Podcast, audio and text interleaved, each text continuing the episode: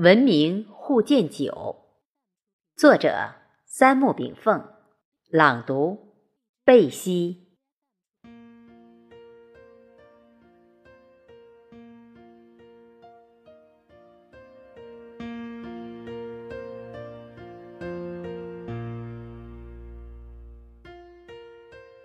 以政治国，以其用兵。一个帝国的总统，一个伟人。名人，或者是德高望重的长者，他们的智商也许比普通人要高得多，但是，在具有宇宙智慧的圣人面前，已渺小如芥。为政以术，观天以道。术者应用之机，道者法则之律。一切万术，在大道面前，永远这么卑微淡然。伏羲氏在六七千年前，就用两个阴阳符合来阐明宇宙的本体及其运动规律。这部没有文字的经典，后被人尊称为《易经》。就是这部简易的经典，在两千五百年前后的春秋战国时期，诸子百家的圣人们将《易经》尊为百经之首。百家之源，同样一部古书，读懂的圣者将它奉为经典之首；读不懂的孤陋寡闻人，反而将它贬成历史垃圾文化糟粕。面对争议，我们是听从圣者呢，还是相信已逝的伟人呢？很多人在思想问题上迷失方向，迷失自我。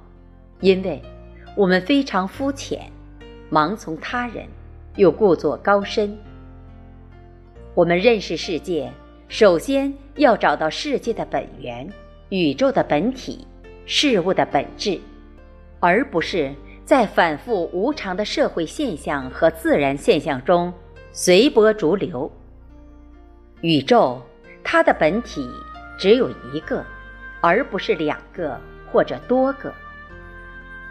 所有那些倡导宇宙有很多神奇之源所创造的多神论思想，我敢肯定地说，都是谬误。宇宙只能一个本体，这是不争的事实。而宇宙现象可以纷繁复杂、丰富多彩。古代的所有圣者都认为，宇宙只有一个本体，一个真神，一个真主。一个上帝或一个万能的造物主，这唯一的本体的东西创造了世界，又毁灭了世界；创造了人类，又灭亡人类。这个唯一的本体性的东西，在六七千年以来的互不联系的不同地域、不同民族中，有不同的称谓，或者称无极。例如儒家思想。或者称上帝，例如基督思想；或者称真主，例如伊斯兰思想；或者称法身佛，例如佛家思想；或称道，例如道家思想。而当今的科学和哲学称之为唯一的东西为宇宙本体。然而，世界的宗教斗争。哲学斗争、思想斗争、意识形态斗争等，就是根源于不同民族对宇宙本体的相同认识，但不同称谓而带来的名称差异。自人类产生以来，世界在很长一段时间里自然而和谐，每个民族的几乎所有信仰。都崇尚包容和博爱，伊斯兰思想也不例外。然而，自从资本主义诞生以来，资本主义便以瓜分世界、掠夺世界财富进行殖民主义为要务。中东的石油、土地和连接欧亚非的便利地理位置，在资本帝国的眼中就是源源不断的财富。殖民与反殖民的斗争就此开始，伊斯兰世界开始了对西方殖民者的圣战，这也给世界带来了伊斯兰恐惧症。这种恐惧症又对国际社会造成宗教的偏见。谁是罪魁祸首呢？当然，是在这片土地上建立军事基地的殖民者。世界和平与发展离不开包容、尊重和博爱。西方人利用自己的世界性话语权，为了自己的殖民利益，不断去丑化一个被压迫、被占领的民族，这本身就是对世界正义的践踏。代表西方的基督社会和代表中东的穆斯林社会，为什么会冲突难解？难道基督的殖民者没有责任？难道基督的代言人犹太复国主义没有责任？通过用丑化对方的方式来衬托自己的正义和高贵，这是西方人惯用的历史伎俩。我们清末时期不也被人称为“东亚病夫”吗？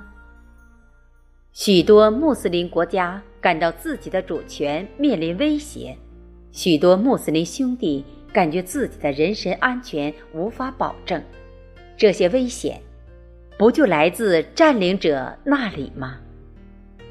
在原教旨主义影响下，美国的民粹主义在冷战后逐渐浮现。民粹主义者所标榜的是国家利益和否定一切非我族类，他们借用军事及高科技手段，往往有恃无恐。特别是九幺幺恐怖袭击事件后，他们无视盟国的反对和国际反应，公然侵略阿富汗、伊拉克，从而由世界警察演变成为民粹单边主义，从霸权主义到单边主义，从单边主义到民粹主义，从民粹主义到保守主义。从保守主义到特朗普的闭关锁国政策，这个年轻的美利坚民族就这样一步一步在温水煮蛙之中走向帝国坟墓。而历代美国总统激进有益的排外思想，更让穆斯林本能地产生一种被羞辱的感觉。穆斯林的这些感受，往往被认为是一种。针对西方价值观的伊斯兰反应和挑衅，这又被扣上了恐怖主义的帽子。基督原教旨思想和伊斯兰思想在中东地区的冲突是在所难免的。世界要走向和平，思想要走向包容，文化要走向融合，伊斯兰思想的地位就显得非常重要。九幺幺事件后，美国在阿富汗、伊拉克所进行的战争，从表面上看是中东的灾难，实际上却是大美帝国的滑铁卢。美国的衰败才是世界思想融合及文化大同的真正开始。世界真的需要超级帝国进行秩序安排吗？中国古典易经乾卦用九曰。群龙无首，吉。其实，在大自然与人类社会的生生不息之中，没有任何帝国能够永远凌驾于规律之上。